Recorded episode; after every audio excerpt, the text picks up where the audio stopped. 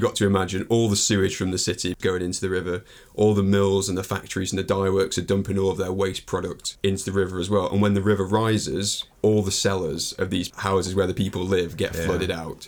So it's terrible, terrible conditions to live in. People were so fed up that they had to install gun ports around this mill, so like gun embrasures to stop people raiding the mills and destroying the machinery because their way of life that had existed for centuries before was just in the space of about 20 years completely destroyed. If you say industrial revolution, the steam engine and moving parts and the smells and everything, is it, that's a very idyllic view of the industrial revolution, a very romanticized view, and I think that's people wanting to forget the bad old days, as they used mm-hmm. to call them.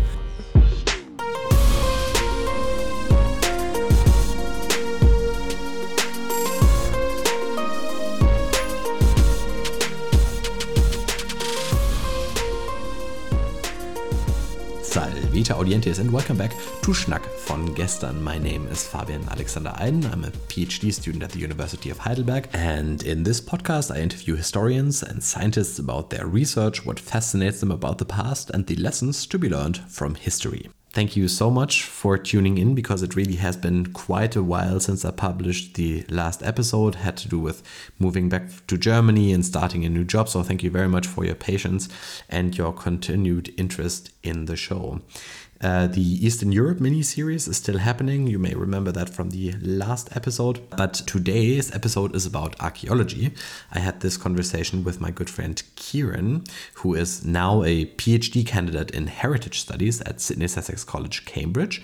Kieran is an archaeologist by training, uh, but he doesn't study prehistory or ancient times, but indeed the Industrial Revolution. So, what unique perspectives on the economic and social changes of the 19th century can archaeology give us? Well, it turns out that the material record shows us especially a lot about the lives of the working class and the conditions to which they were subjected.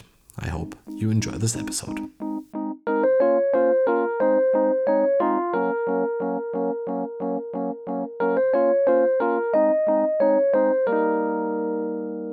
Kieran, thank you so much for taking the time today. Hi Fabian, thanks for having me on today. Before starting your current degree, you worked a couple of years as a commercial archaeologist. When you look back at your, your work there, what was the most memorable find that you made? So the most memorable find that I had was I was excavating at Carnarvon Castle in North Wales, which has sort of been termed as the crown jewel of Welsh castles almost. Um, quite an important castle and fortification uh, in Edward I's conquest in uh, subduing Wales. During an excavation there in the summer of 2020, uh, we were excavating near the King's Gate, which is sort of like the main thoroughfare in and out of the castle. Um, and alongside one of the walls, I found a, I think it was 14th or 15th century uh, bone die. So it was very small. Um, it fit probably only about the size of your thumbnail or something like that. So like a dice that people would have played with. Yeah, for- right. for a board game or something like that. Yeah, made out um, entirely of bone. And I remember, unfortunately, um, so in archaeology, we deal in uh, stratigraphy and layers, so called. So imagine almost like a layer of a cake, and each sort of layer we record, so we can find out, you know, whether the layer was a construction phase or involved in the demolition and so forth. And unfortunately, we were just clearing out the edge of the trench at this point.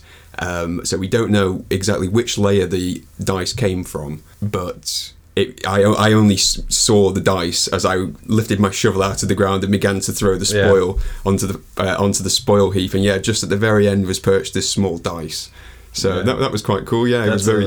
very cool window into like the everyday life of uh, people back then. Maybe just uh, as a as another small comment, I uh, I said commercial archaeology. What is commercial archaeology as opposed to I suppose purely academic? yeah, academic or research Yeah. archaeology. So the main difference, so research archaeology is non, uh, normally undertaken by um, archaeology departments involved with universities or professional organisations. Commercial archaeology is essentially when, um, as part of the planning conditions uh, for developing a site or making a change, um, if there's going to be the potential for any below ground disturbances, um, which might affect the archaeological record. Um, as, yeah, as part of the planning conditions, um, you have to hire a commercial archaeology team to come and investigate. Um, so normally, it's yeah, if there's a building project, below ground is going to be disturbed, we guy uh, us guys come in and we we investigate and find out what's there.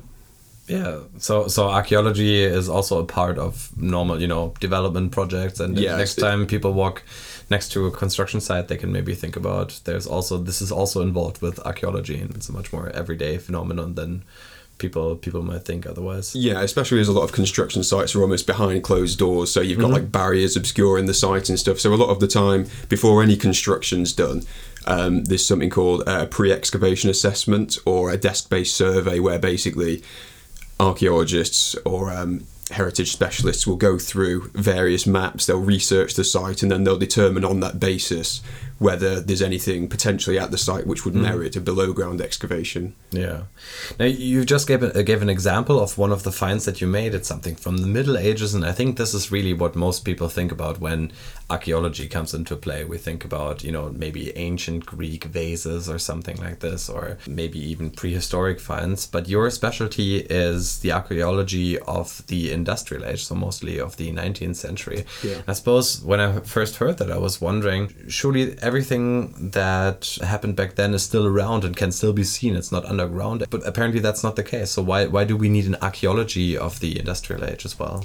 Well, I suppose in going back to our discussion of commercial archaeology before, um, in commercial archaeology, it's not necessarily discriminatory against newer so-called archaeology or more recent sort of stuff. Um, so a lot of the time, even if it's an industrial site as part of the planning permission and, and conditions for planning and development, irrespective of what's there, you know, you could have sort of like a, a prehistoric barrow, or you could have something really recent. Sometimes stuff as late as the 1960s. So as part of the in the world of commercial commercial archaeology or the realm of commercial archaeology, that's part of the planning stipulation. Yeah.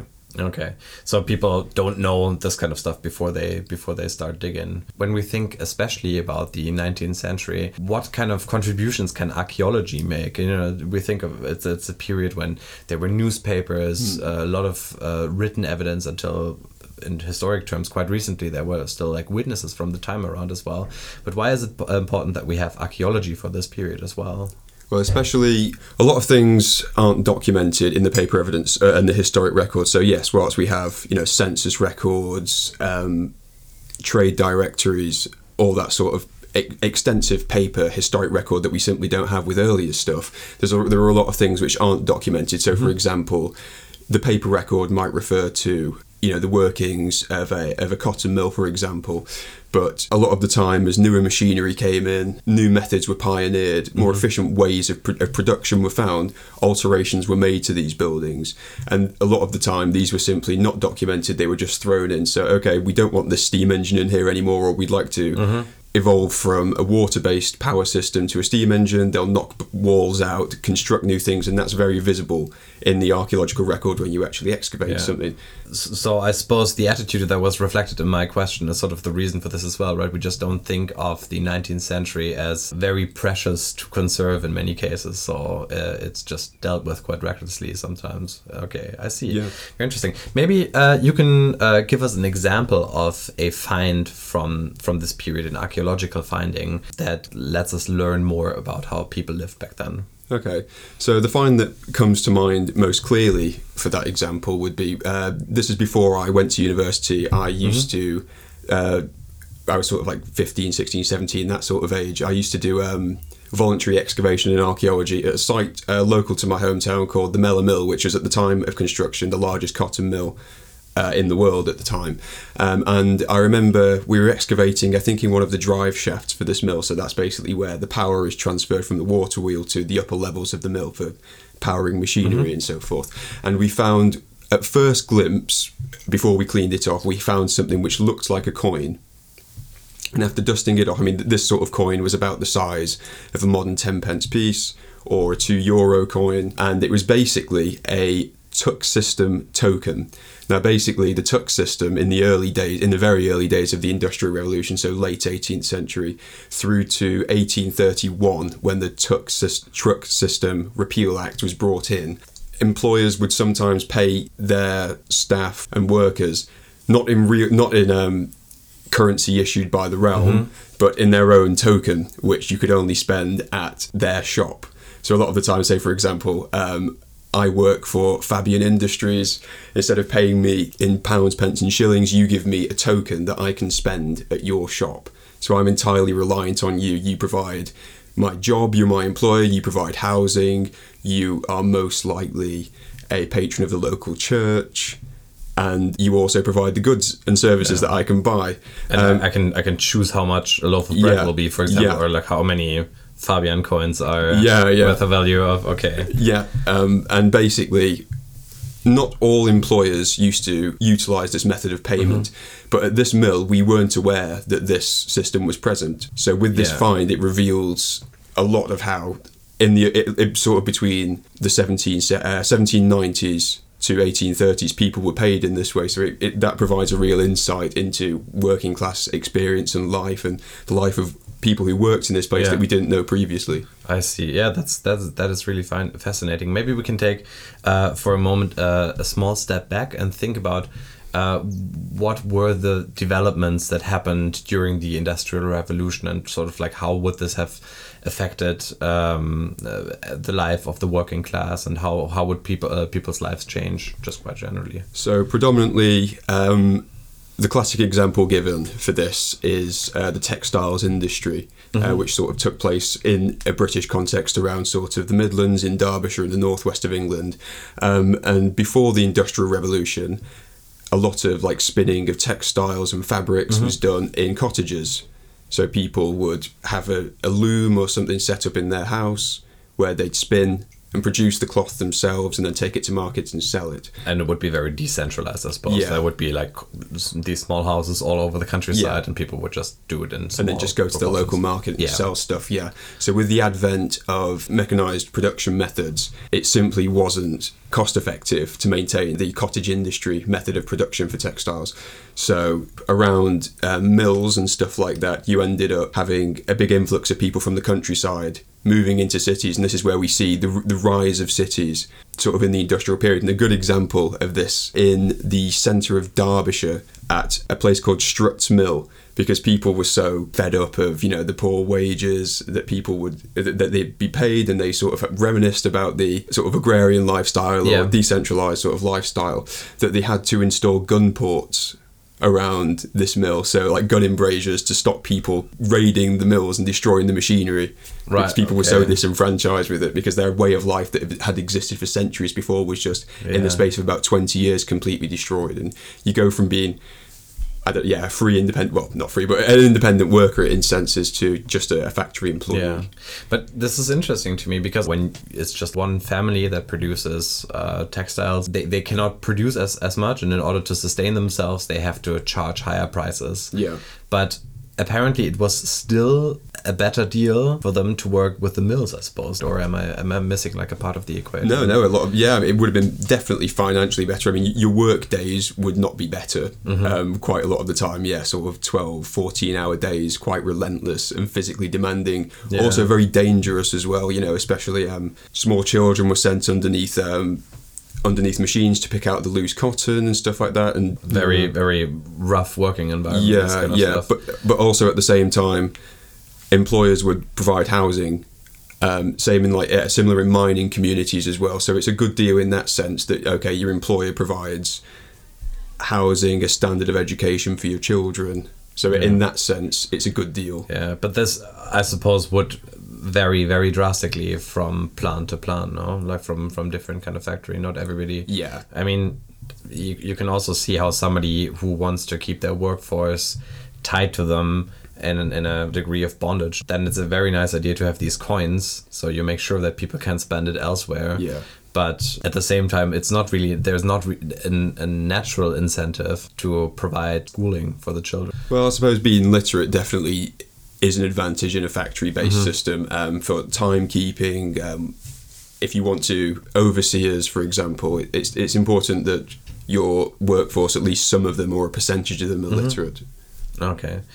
And wh- wh- when do we see changes to these kind of things? When does the government take more action, and when when maybe do unions come into the equation?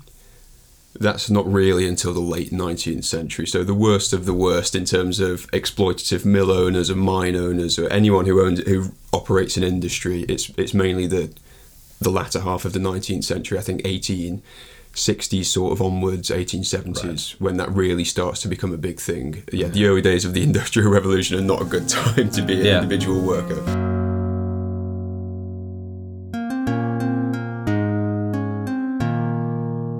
Yeah so now that we've contextualized it a little bit uh, we can maybe go back to the to the archaeological aspect of it. And maybe you can walk us through maybe what the everyday life of, uh, of a working class family for example in manchester as a big industrial center uh, during the industrial revolution what would it have looked like? And maybe also what kind of archaeological remnants uh, are there still today? Sure. So, in the very early days of the development of Manchester as an industrial settlement, um, development was quite haphazard, not very well planned. Um, the streets would have been extremely overcrowded for its time, especially given the context that the people had recently moved from the countryside. so there was a big rush because Yeah. workforce was required Yeah. in urban centers so people moved there Yeah, and then I suppose it depends on which population you mean as well, because um, you've got one experience where people, English people, move from the countryside surrounding Manchester into the city, but then um, sort of in the 1830s, you get a huge influx of Irish population from the potato famine in Ireland. Right. So they come across, uh, emigrate across the Irish Sea, settle in Manchester, and given the the context of the the political landscape in Ireland at the time, they were often treated much worse than English workers were. in in terms of the the living quality. The living, co- yeah, in terms of living conditions, yeah, they were often given really, really poor uh, quality housing. I mean, there's a classic place in the centre of Manchester. Um, it's near Deansgate. Uh, which is yeah quite central, um, and it was known as Little Ireland. That's where a lot of the Irish population were placed, and the quality of housing was extremely poor there. A famous sort of example would be you'd have people living in cellars. So you'd have the, the typical sort of house that somebody would live in at that sort of time in the centre of Manchester, assuming you were a poor worker, um, would be a three story terraced house um, where you'd have a cellar, a ground floor, and a first floor or an attic room. And generally, in each of those, in the poorest areas, you'd have a family living in each. And then in the absolute worst scenarios, the families would only stay in the house for sort of half a day. Yeah, so people would live in these houses in shifts almost. So you'd have two people, two families living in each room at the same time almost. So you'd have one family who had worked the night, they would come back to the house in the daytime and they'd stay there. And then when they went off to work to go to the night shift or the morning shift rather, uh, the other family would come in and Yeah, stay they there. would- yeah, they- they, they would would- swap around and alternate and stuff. And yeah, so you'd have extremely packed, extremely dense areas of habitation, and then also at this sort of period, the river um, Irwell, I think it was, which was quite close by to Little Ireland, because it had been straightened out to sort of allow water power to be utilised in the mills and the factories and stuff around there. Yeah. It would flood quite frequently.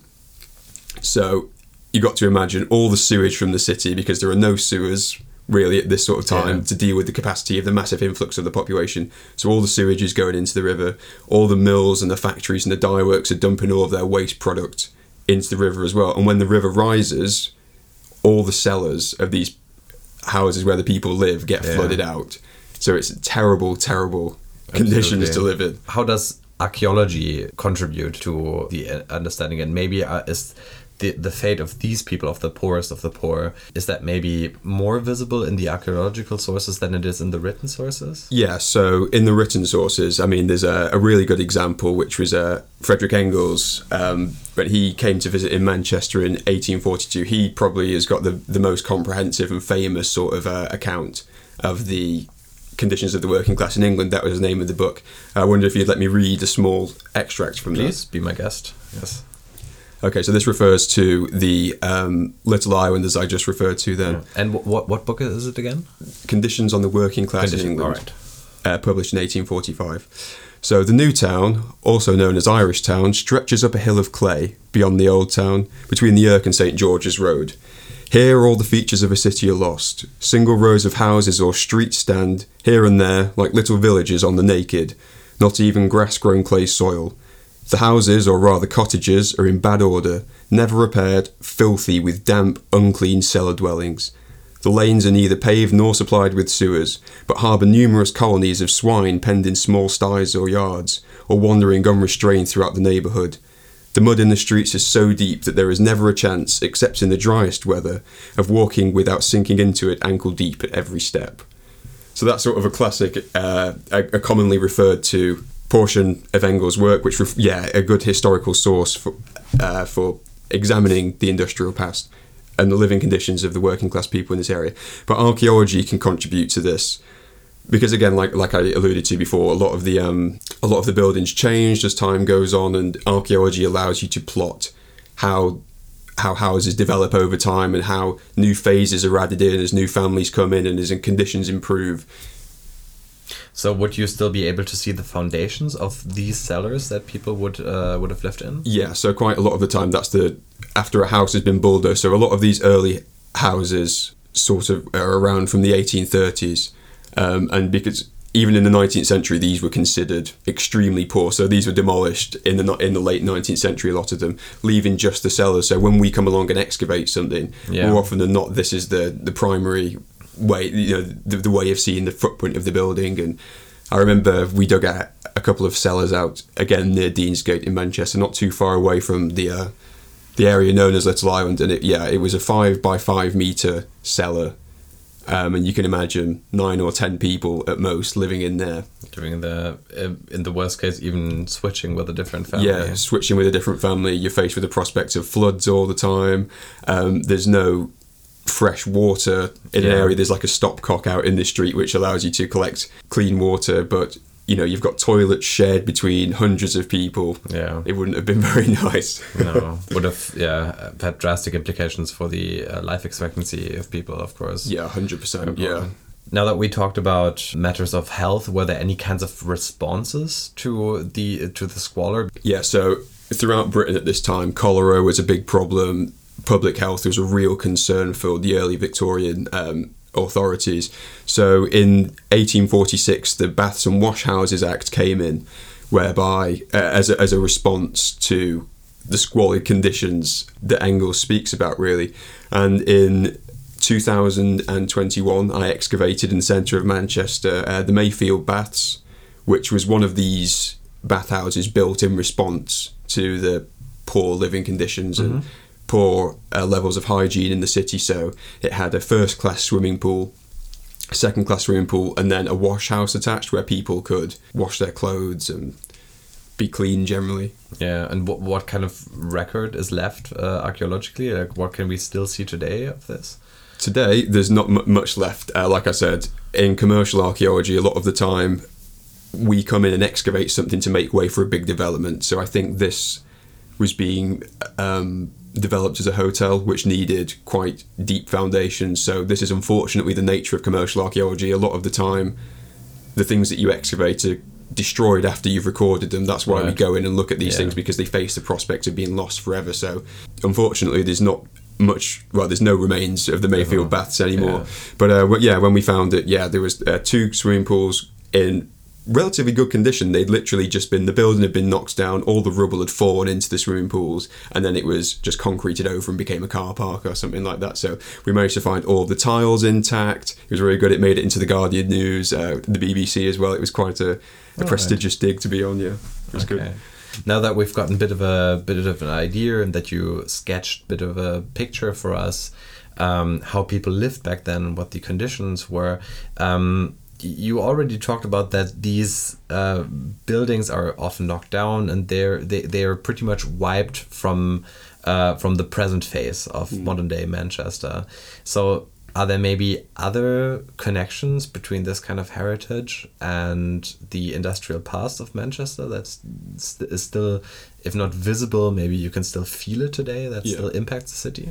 Well, I think first and foremost, it's important to mention that whilst Manchester has lost a lot of its built industrial heritage, some of it is still there and is still being used uh, and uh, reused and utilised by developers to sort of become nightclubs, hotels, accommodation. So even though a lot of the a lot of the former cityscape of Manchester from the industrial period has been destroyed, uh, there is still a decent amount of it still there.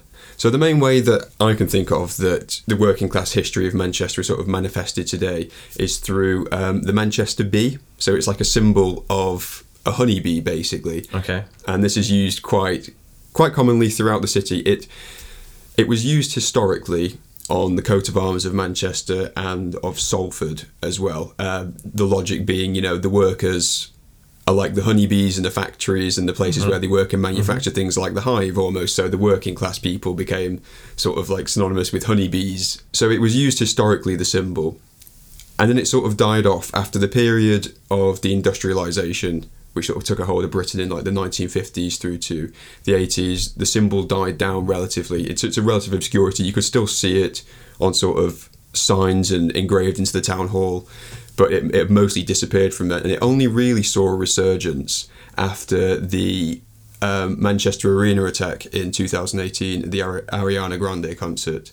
Um, it was basically used as a memorial or, or a symbol of the working class people or general population of Manchester coming Yeah. together in solidarity to pay respects for the victims and to almost as like a a united front against terrorism or terrorist acts in the UK. So would you say that there is a relationship between heritage, the heritage that a city has, and the building of identity, and maybe how this identity changes over time?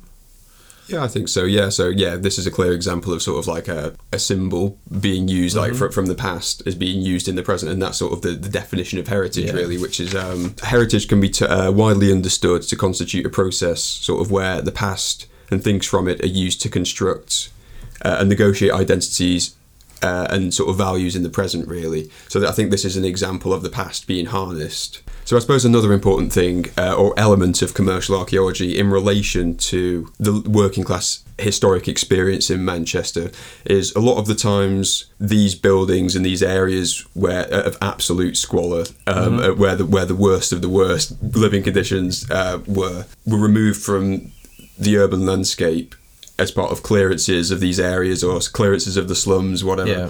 um, in the late 19th century. So, more often than not, through archaeological excavation and then subsequent reporting of these living conditions, um, that's sort of the only real window that we have into this experience today.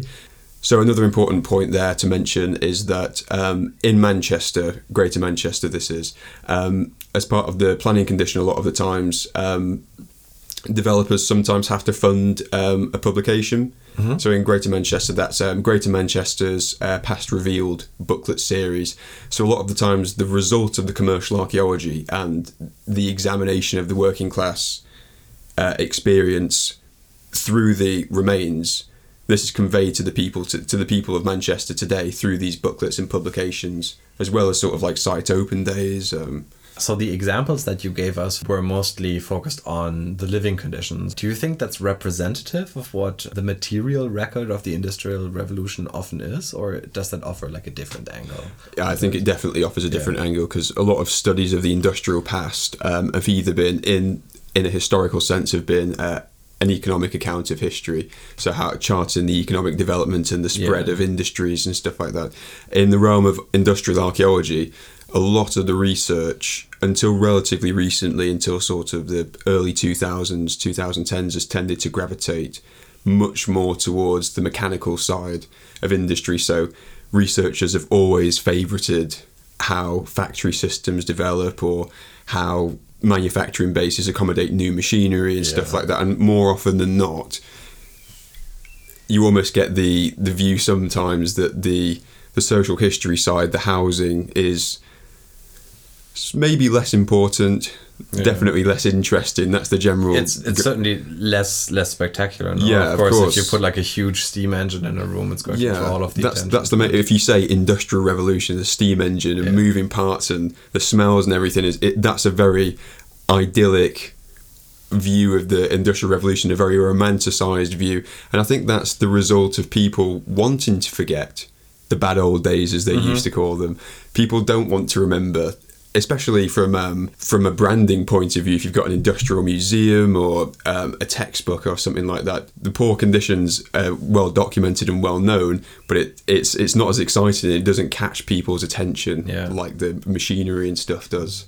to finish off those observations that we uh, we just made, what would you say is the relevance of our knowledge of the industrial revolution and uh, you know the different aspects of it, like not only the economic side but also the social side and the squalor that people lived in? Does that help us in any way to make sense of the world that we live in today? Sure, I think studying the industrial past is integral to understanding the modern world today. I mean, the first point to make there is that everything today around us, you know, the microphone that this interview is being recorded Yeah. by, the clothes that we're wearing, it's all the result of mass production, which traces which relates directly back to the industrial revolution so you can't really understand much of the 20th century and how things developed in that sense in a material sense without first looking at the industrial revolution And then, I suppose also looking back further in history, how different the experience of those people would have been that didn't rely on industrial production of everyday goods. Yeah. Sure. Everything, you know, um, ceramics, for example, you know, where you've got sort of like kiln fired stuff, handmade things, they've been pressed by hand and shaped by hand versus mass produced uh, ceramics, for example. That's that's a that's a key example of that. And bottles and everything like that. Yeah, a lot of the material culture definitely changes. You can see sort of a, a step towards the modern world in that sense. And the the second uh, point for that is a lot of the political history of the 20th century was shaped by the industrial revolution so a lot of the rights we have today unions the formations of political parties they all come out of the industrial revolution uh, or a direct result Mm. of the industrial revolution I mean, a, a classic thing is sort of like the NHS in Yeah. Britain. You know, that sort of can be said to The, be the, the health uh, health Yeah. system that the UK has. yeah, the health system in the UK. Yeah, that's a, a direct result of, of the legacies or that the hangover of, of, of industry. Yeah. the emergence of political parties. So you know, the Labour Party, for example, didn't really emerge until the 1920s and was fiercely, even until the Thatcher era in the 1980s, Yeah. late 90s, was fiercely associated with the mining industry in Britain. So a lot of uh, political history is, is traced back. So basically, to understand the modern condition as a whole, both material and immaterial, it is essential to look at the Industrial Revolution as sort of like a context, or to provide context. Yeah. Yeah, fantastic. Thank you so much, uh, Kieran. I learned a lot about this, and thank you so much for taking the time to talk to me about these kind of things. Thanks for having me, Fabian. It's been great. And thank you, dear listeners, as well. If you enjoy archaeology content, then there will be another episode soon with uh, Dr. Caroline Goodson, where we will talk about the archaeology of the end of the Roman era. And until then, I hope you will tune in again. Valete.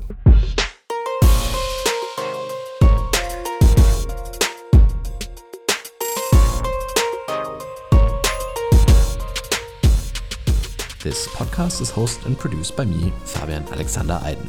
My guest for this episode was Kieran Gleave.